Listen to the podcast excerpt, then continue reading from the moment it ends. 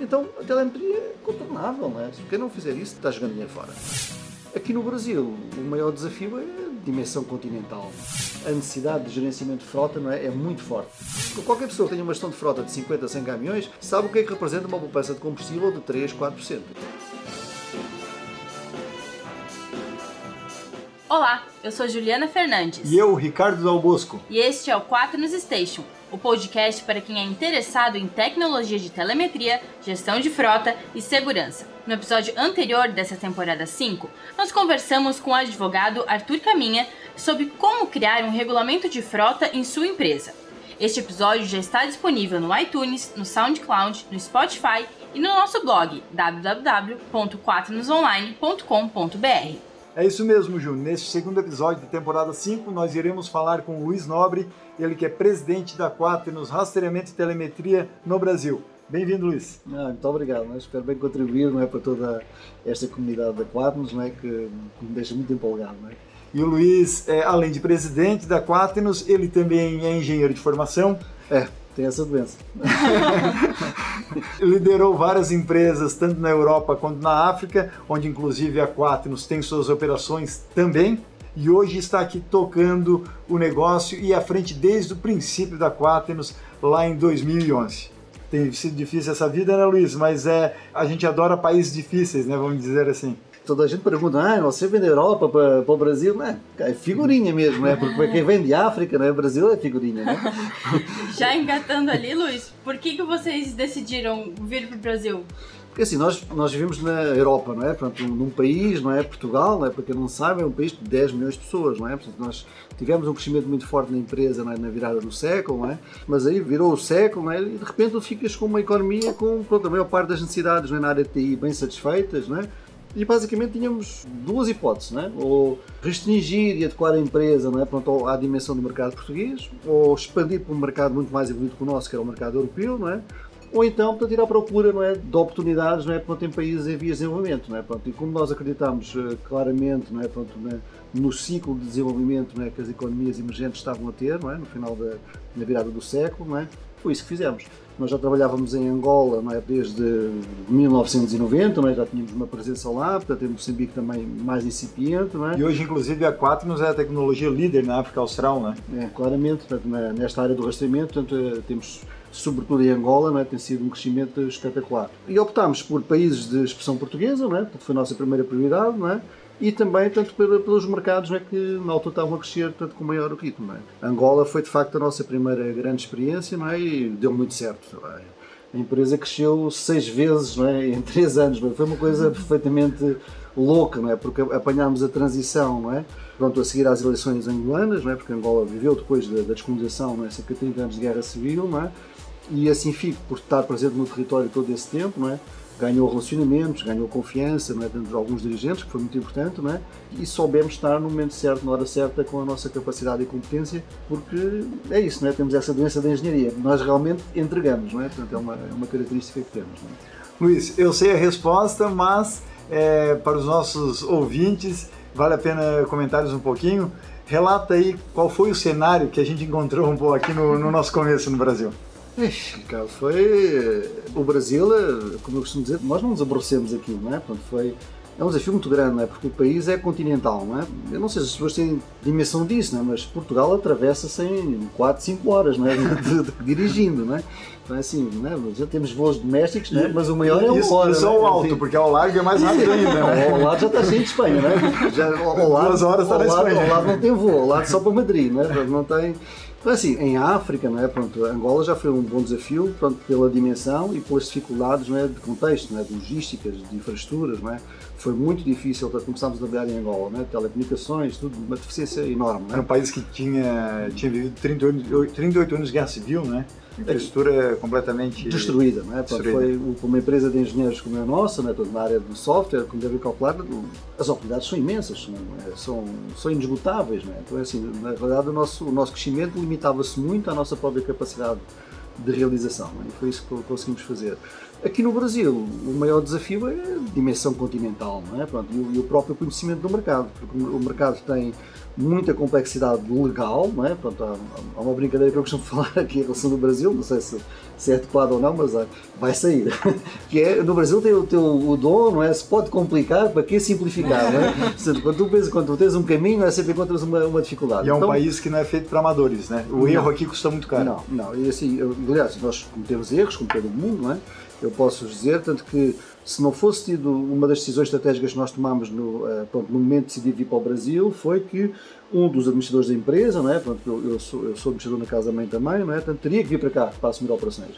Da mesma maneira que as operações em Angola, não é? Tem o nosso presidente, não é? Lidera, não é? O engenheiro Fernando Santos. Aqui no Brasil, fui eu o sorteado, vamos dizer assim, não é? E, e eu posso dizer, não é? Se eu não tivesse vindo, provavelmente nós não tínhamos operações cá. Porque é muito difícil o Brasil. E é, e é muito difícil de explicar, não é? Ou seja, existe uma relação de confiança comigo que facilita muito a comunicação, não é? Porque quando nós vamos explicar a razão é? daquele imposto, daquele risco trabalhista, foge muito o entendimento não é? para quem não está vivendo não é? e, é, pronto, e, é, e é toda essa, essa custo Brasil, não é? como se fala muitas vezes, não é? que de facto é uma dificuldade para qualquer empresa que venha para cá.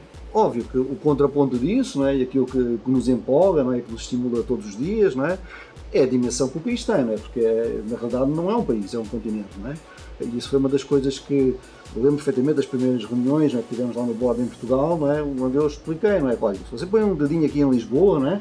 Estica aí um fiozinho até Moscovo, né? Estão vendo essa linha reta? Ela cabe dentro do Brasil, né? Moscovo, Moscovo, que, o, Moscovo que o Luiz fala é Moscou aqui no Brasil. Ah, é Moscou, aqui, Eu não sou, de, não sou ainda, tem algumas coisas. Quem não entendeu o português de Portugal do Luiz faz o seguinte, corre no nosso canal no YouTube, também estarão lá os vídeos do nosso podcast. Com legenda. Com legenda, inclusive.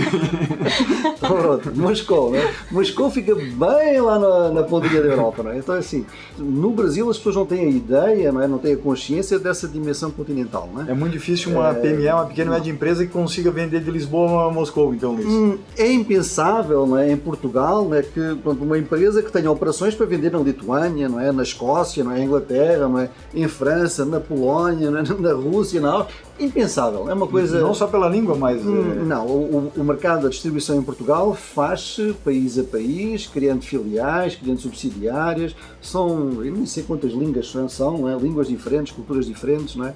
Pronto, existem algumas coisas que facilitam, não é? Pelo, pelo facto de sermos uma união económica, não é?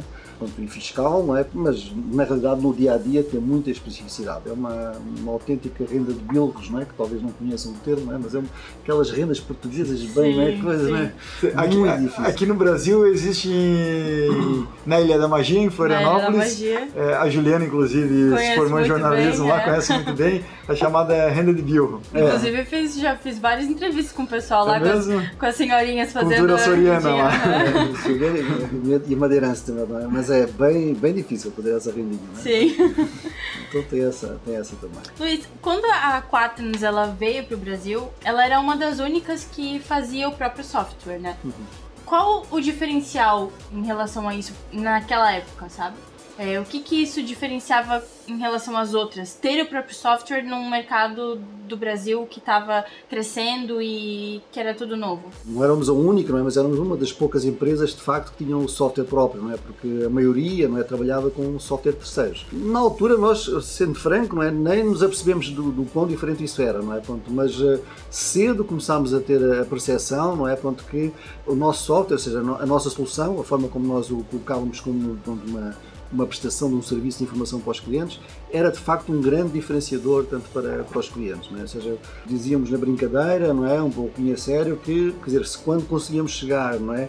à mesa de decisão não é? com a nossa solução, tanto difícil de perdermos o negócio. Não é? Porque, de facto, havia, ainda hoje há uma grande valia tanto no nosso produto e no serviço de informação que prestamos e tem a ver com o facto da doença, não é? Falámos aqui um pouco. Nós somos engenheiros, não é? Somos Sim. engenheiros de software, não é? A forma como começámos a quatro, isto é até, uma, é até engraçado, não sei se posso falar ou não, Ricardo. Mas é assim, nós em, em, em Angola, não é? Fazendo aqui uma, um detour, não é? Em Angola, tanto uma das empresas que nós temos lá, tanto é, é uma empresa de construção, não é? Portanto, essa empresa tinha, tinha uma, é uma pedreira, não é? Ou seja, de, de brita, não é? De, de nerds, não é? E pronto, e tinha também caminhões, não é? Trans, transporte, não é? Então nós estamos fazendo, levantando lá um prédio numa cidade que é do Bango, não é? Fica no sul de Angola, né? O Ricardo conhece inclusive. Morei é? lá um ano e meio. então tem uma história muito engraçada dessa empresa, da, da Tuamutunga, não é? Que nós estamos fazendo uma carga de areia, não é? Tanto da nossa pedreira para o nosso prédio que estávamos construindo, não é? E dávamos ali, não é? O caminhão, não é? Pronto, e houve um dia na empresa recebemos um telefonema de um cliente muito zangado connosco porque tínhamos deixado de fornecer, não é? Areia pronto, para, para a obra dele. Nós, ninguém sabia que cliente era aquele. Na verdade, o cliente não era nosso, porque o cliente era do nosso motorista. O nosso motorista com o nosso caminhão, não é? transportando a nossa areia, não é? Fazia uma carga para o nosso prédio, não é? E a carga seguinte ele fazia direto e entregava na obra deste senhor. Como o carro estava todo adesivado, não é? O senhor estava de boa, você pensava que estava fazendo um negócio, um negócio certo, não é? que não tinha problema nenhum, não é? mas não, afinal o negócio era direto do motorista. Acontece que o cara pegou malária, não é? Malária em Angola é uma coisa não é? Tanto como séria, não é? E ele ficou impossibilitado de sair, teve quase uma semana de cama. Não é? E aí nós ficamos, nossa, o nosso caminhão o nosso motorista, é? a gente tem supervisor. E, nosso material. O, o nosso material, numa cidade pequena, que o banco não é assim uma cidade assim por ele, e, e ainda assim tudo isso nos passou, toda essa areia nos passou debaixo dos dedos, não é? E foi aí que nós despertámos para o rastreamento, né? Pronto, e, e, tivemos a, a, felicidade o azar né? De pronto, comprar uma solução de rastreamento na altura para os nossos caminhões, mas é, o software era tão ruimzinho, né? não deu jeito, tivemos que fazer o nosso. Um novo. Nós, como, como pronto, é, é, é, uma doença mesmo esta coisa da engenharia, né? nós, vemos, nós na altura já tínhamos muitos sistemas, tanto na área da, pronto, sistemas de, de informação geográfica, né? trabalhámos muito com essa tecnologia, em função de soluções de ordenamento do território, né? pronto, fazíamos muito esse trabalho. Não é? Começámos a verificar também que havia uma grande tendência não é? dos dispositivos móveis, dos smartphones, não é? quando começarem a ter uma, uma prevalência cada vez maior no mundo empresarial, ser franco, não, é? não consegui imaginar que a projeção e o salto fosse a loucura que foi, não é? Verificamos também que as, as, próprias empresas de telecomunicações estavam a ser cada vez mais abrangentes, ou seja, havia uma convergência de fatores nessa altura, em 2008, 2009, não é? que apontavam não é, para que esta área da, da geolocalização dos sistemas de informação em tempo real iriam ter uma nova fronteira é? nas coisas móveis. É? E foi isso que fomos à procura de fazer. Tanto que a, a nossa plataforma, é? na altura, chamava muita atenção o facto não ser só rastreamento veicular, nós desde o início tanto rastreamos não é, celulares, tablets, não é, dispositivos, não é, tags, não é, ou seja, a plataforma está toda desenhada já tanto para fazer tanto controle, controle de coisas, não é, controle de ativos. No fundo é para, como a nossa areia, não é? Tanto trazer para o nosso controle as coisas que escapam à nossa vista, não é? é em Angola até tem um slogan muito engraçado na Quadros que é cuidando do que é seu, não é? É o, é o slogan da empresa, não é? E é isso que nós procuramos fazer, é cuidar dos bens não é, do empresário, aqueles bens que ele não, não tem à vista não é, e que são super importantes. E, nossa, é areia que sai do meio dos dedos. Eu, eu quando eu uso essa expressão de areia no meio dos dedos, não é, quando tu falas com o dono da empresa, isto chama a atenção a imediatamente. Atenção. Luiz, e falando em, em, expansão, não só internacional, mas vindo agora ao Brasil, a Quaternos ela foi a empresa de rastreamento e telemetria que mais cresceu no Brasil nos últimos anos. Só que o Brasil tem uma grande dimensão territorial, como falávamos há cinco minutos. Uhum. Na tua opinião, qual é a melhor forma para expansão num território tão vasto? Montar, portanto, uma, um serviço, né? porque é isso que nós procuramos entregar aos clientes, é um serviço de informação né? sobre os bens né? que estão, né? estão longe da sua vista, né? Obriga não é, a ter uma capacidade de operações não é, para todo o território. Nós tivemos cerca de 18 meses não é, para, para montar a primeira estrutura não é, de operações do, do, país, não é, de forma a conseguirmos ter não é, uma capacidade de operação para ter todo o território nacional. Não é fácil, não é? porque houve toda essa preocupação, portanto, para nós tanto foi fundamental não é? para conseguirmos ter uma, uma fiabilidade tanto no serviço que estamos a prestar. Porque convenhamos, não é? instalar um rastreador, não é? colocar uma plataforma a funcionar, é tranquilo, não é? Mas daqui a 3 meses, 6 meses, um ano, esse rastreador pode ter um problema, não é? Pode haver, tanto uma influência de um jammer, uma influência externa, pode haver uma intervenção técnica no veículo e nessa altura, não é? Portanto, nós temos que ter capacidade de resposta para resolver um problema de operação, tanto junto ao cliente. Esse foi talvez o nosso maior desafio, não é? Foi construir conseguir criar tanto uma estrutura de operações não é? que funcionasse de forma não é? controlada e centralizada, mas com a capacidade de operação em todo o Brasil. Porque, para quem não saiba, não é? nesta indústria do rastreamento é muito importante, não é? Pronto, é um fator de risco, um fator crítico de sucesso, ter um controle absoluto da configuração não é? que está no, ao serviço do cliente Nós hoje em dia nós sabemos para cada um dos nossos clientes não é? qual é o e-mail do rastreador, qual é o e-mail do chip de dados que lá está, qual é a placa que esse dispositivo de comunicações serve, quais são os acessórios que estão ligados, quais foram todas as operações de manutenção tanto foram geradas naquela placa ou naquele veículo, todas as trocas de dispositivo que foram feitas, que obrigam portanto à troca, à garantia do histórico não é? do serviço de informação do cliente. E tudo isso tem um, um modus operandi, não é? Tanto que para ser feito com qualidade não é? Pronto, e garantindo um serviço de informação ao cliente, é? de facto é um desafio é muito complexo, grande. É bem é? complexo, muito mais complexo do que possa pensar. É, Até porque isto é um negócio que tem muito amador, não é? Portanto, e nós vemos que eh, esse amadorismo é? consegue até funcionar até uma determinada dimensão, mas a partir de um, de um determinado, pronto, de uma, determinada- de uma determinada dimensão de complexidade do negócio é impossível não é? Eh, gerir essa, essa dimensão. Não é? As pessoas acham, algumas pessoas que resolvem criar uma empresa de rastreamento, acham que é só realmente colocar o equipamento, mas não é bem assim, né? Não tem nada a ver, porque assim, na primeira manutenção ele vai perder o controle, não é? vai deixar de saber o que é está a fazer, vai deixar de ser capaz de fazer uma atualização do firmware do dispositivo, não é?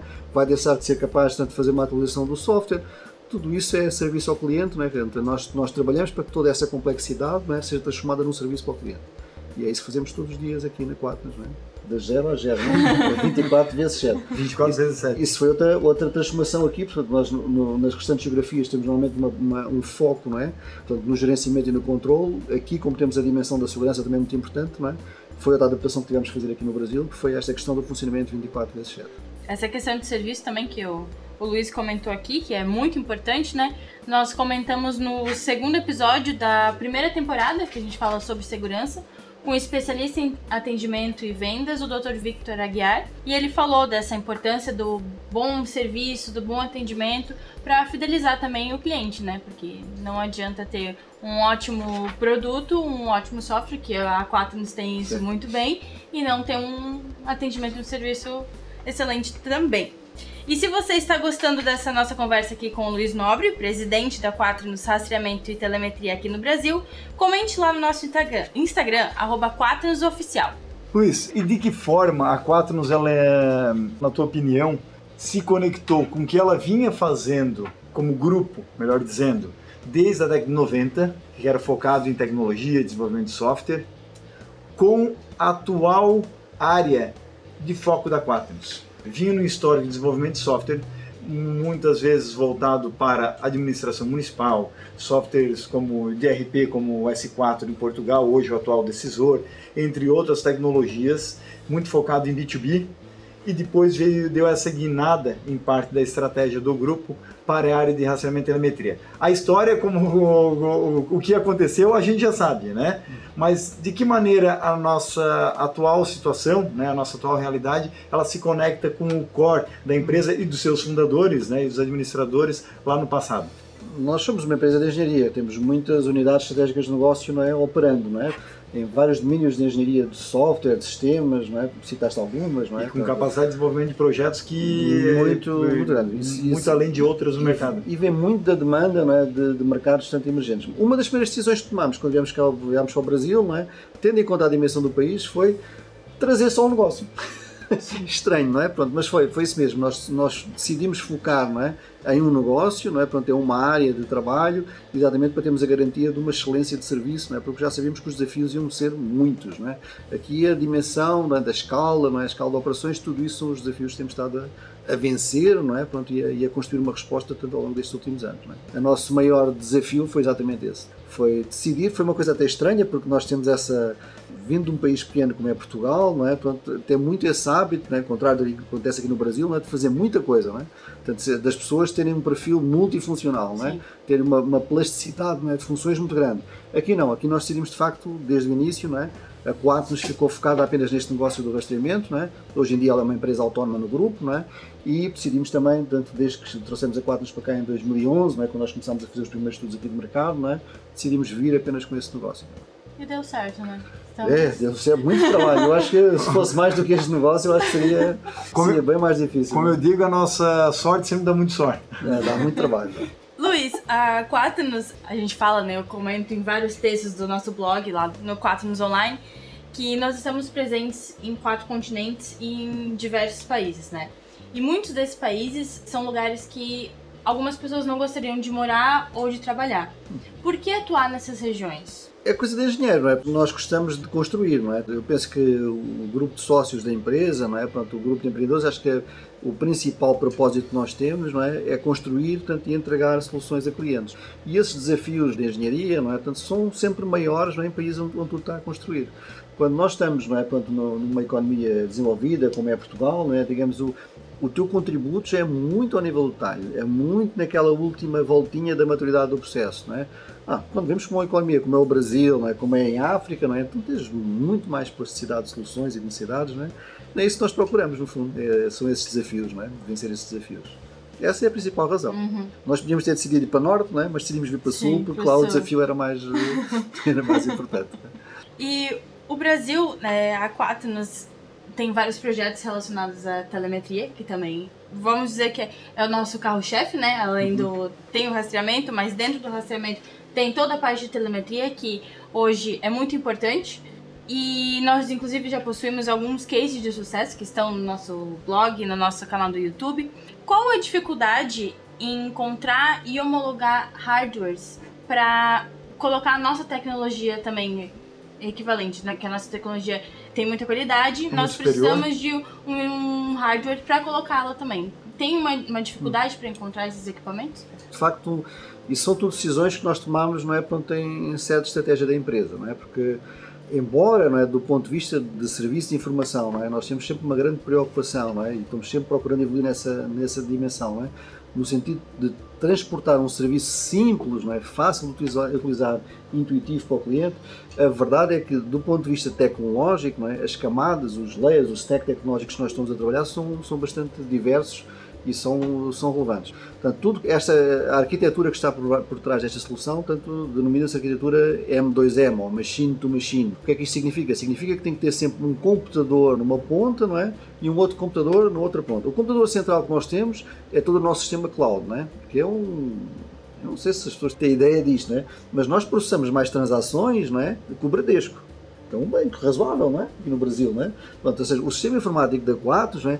processa mais transações diariamente que o sistema do Bradesco. Eu não tenho dúvida nenhuma, são, são milhões de transações por dia. Então, tudo isso porquê? Porque na outra ponta, não é? Nós temos um, um estou agora, estou, um hardware, estou, estou retirando aqui a tua declaração. é um hardware, não é? Que nós, foi, um dos trabalhos que nós fizemos inicialmente foi exatamente ir à procura de fornecedores, não é? Que trouxessem inovação e consistência não é, de funcionamento. Fomos à procura tanto desses fornecedores de hardware, não é, exatamente tanto para garantir não é, capacidade de fabrico com qualidade não é, e preço, não é, porque a questão do preço aqui também é, também é relevante. Não é, qualidade e preço. E esses parceiros têm sido muito importantes não é, para nos transportar a tecnologia. Não é, como nós temos o nosso controle do software, não é, os principais parceiros de hardware, não é, eles próprios participam no nosso esforço de inovação. Quer dizer que nós temos ideias de inovação, não é? Que eles têm, eh, pronto, que eles encontram como válidas e têm desenvolvido tanto, eh, pronto, dispositivos de hardware é? ou funcionalidades de hardware é? específicas para nós, quer ao nível dos rastreadores, quer ao nível dos tags, não é? Tanto Bluetooth, que é uma área também que está a crescer muito, não é? Portanto, é, e isso permite-nos, não é? Pronto, enriquecer muito, não é? Porque estes dispositivos eles são muito parecidos com, com um telemóvel, não é? Pronto, nós tínhamos falado no início, não é? Da questão um celular. Da, sim. Um, sim, com, ah. com um celular, não é? Tínhamos falado no início tanto da emergência, não é? Dos smartphones, não é? Parem, nós aqui dentro temos um, portanto, um modem de GSM, não é? Portanto, que permite a comunicação tanto com uma rede de, tanto de telecomunicações não é, GSM, que por sua vez implementa um stack não é, de comunicação IP, que é onde nós fazemos a comunicação dos nossos pacotes de informação.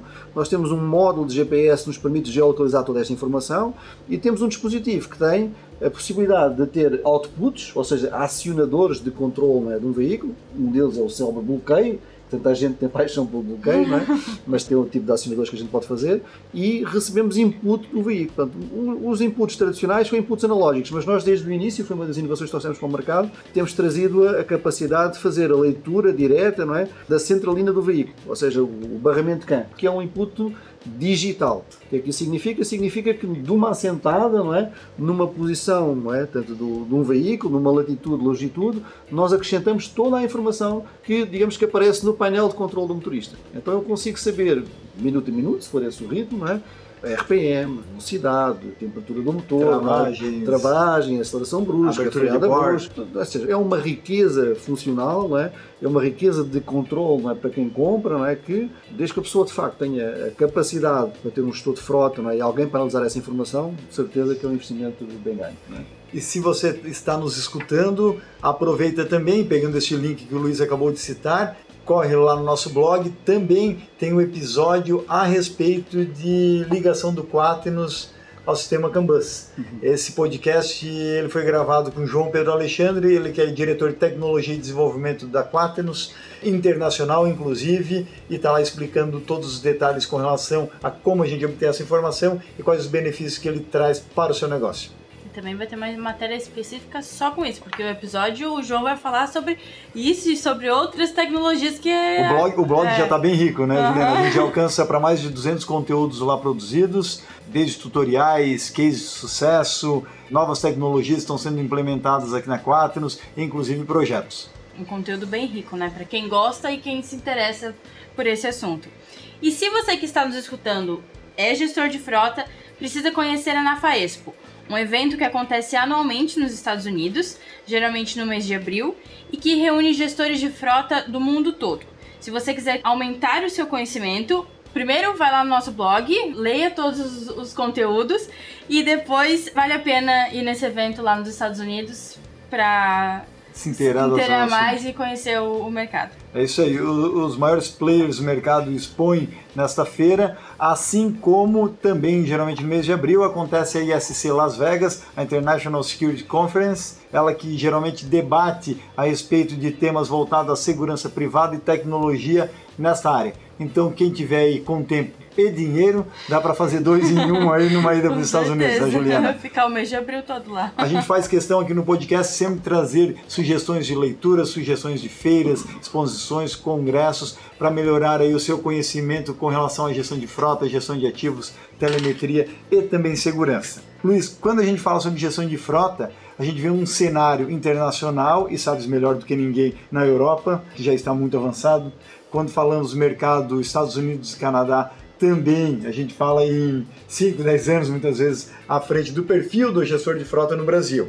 Entretanto, na tua opinião, qual é o cenário da gestão de frota que a gente pode se preparar para os próximos anos aqui no país? Eu diria, tanto que isso foi uma das coisas que nós identificámos tanto quando decidimos vir para cá, não é? Pronto, é que face às características do país, não é? Pronto, e face portanto, ao uso dos sistemas de transporte, não é? Portanto, na maior parte da cadeia de valor das, das empresas, não é?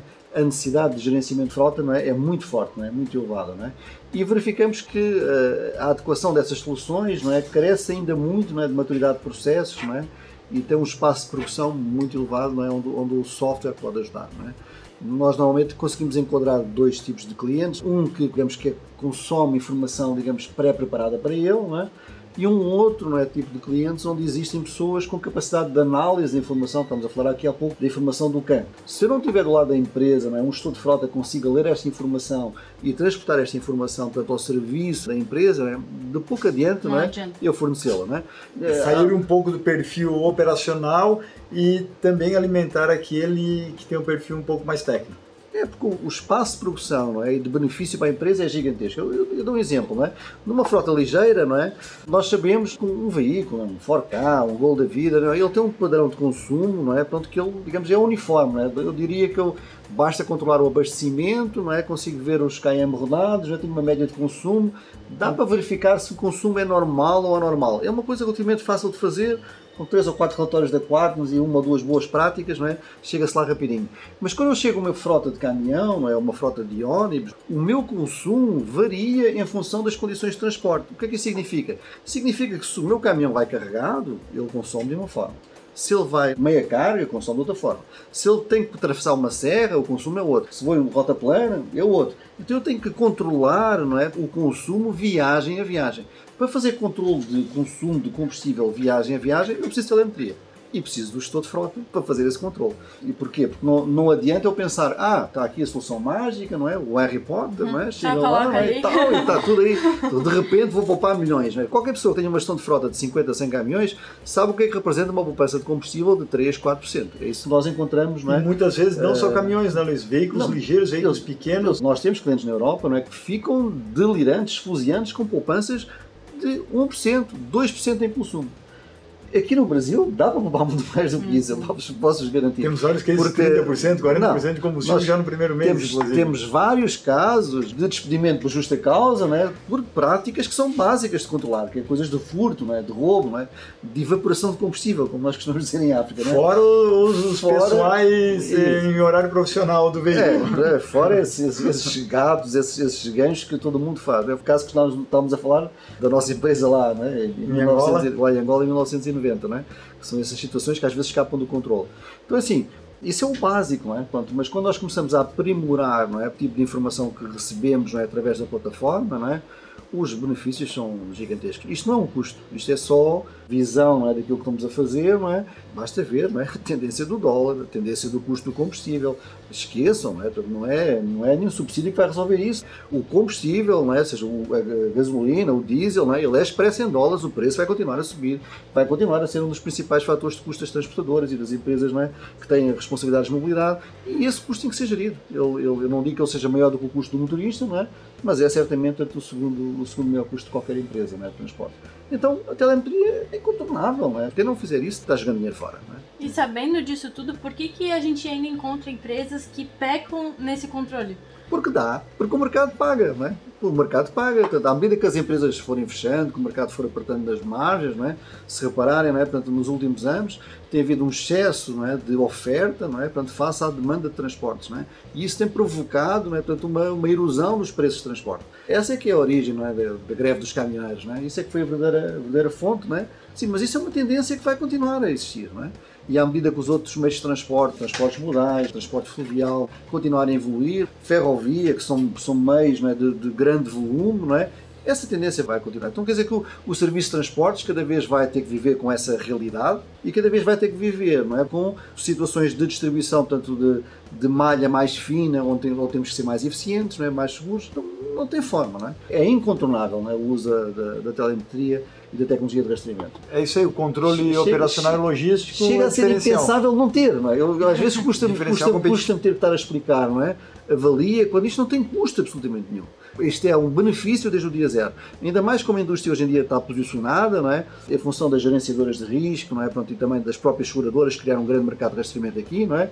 Hoje em dia esta, esta indústria oferece um serviço de informação ao cliente de uma forma 100% OPEX. Quer dizer que você ganha desde o primeiro mês desde o primeiro mês o empresário consegue tirar retorno do rastreamento. Sim. Então a pergunta é, por que, que ainda não fez? E ainda mais Essa que é hoje, a maior parte das tecnologias não, não precisa nem comprar, é como datado. Não, é tudo datado, ou seja, só, só paga pelo serviço, só ele, tem OPEX, ele assina só o tem serviço. OPEX, só tem OPEX. É serviço, a pergunta é, por que, que ainda não fez? Essa é Garantia estendida por todo por que contrato. Que você, por que, que você não tem ainda o estudo de frota, não é tomando conta da sua frota? Você faça a conta, veja o dinheiro, não é? as notas a sair. Por que, que ainda não está olhando para esse dinheiro?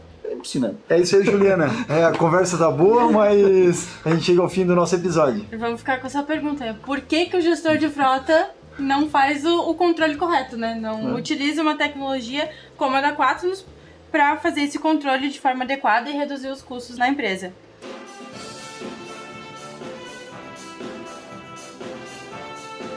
Então nós chegamos ao fim do nosso episódio da temporada 5. Luiz, muito obrigada. Obrigado eu. Espero não ter estragado muito o, o podcast nessa realidade. Mas olha, então foi um prazer estar aqui Foi fantástico. Espero ter acrescentado alguma coisa e pronto. E essa é a mesma pergunta, não é? Porquê esperar? Não espero, não, é? não, tem, não tem investimento, é decidir e avançar.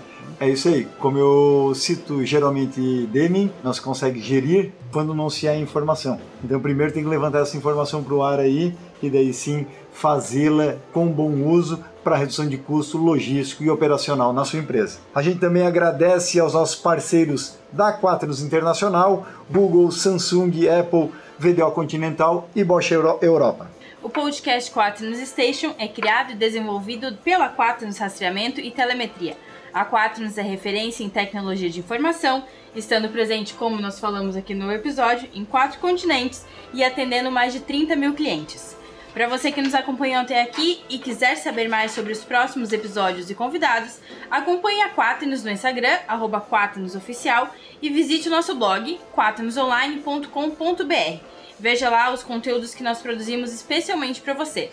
Obrigada pela companhia e até o próximo episódio. Valeu!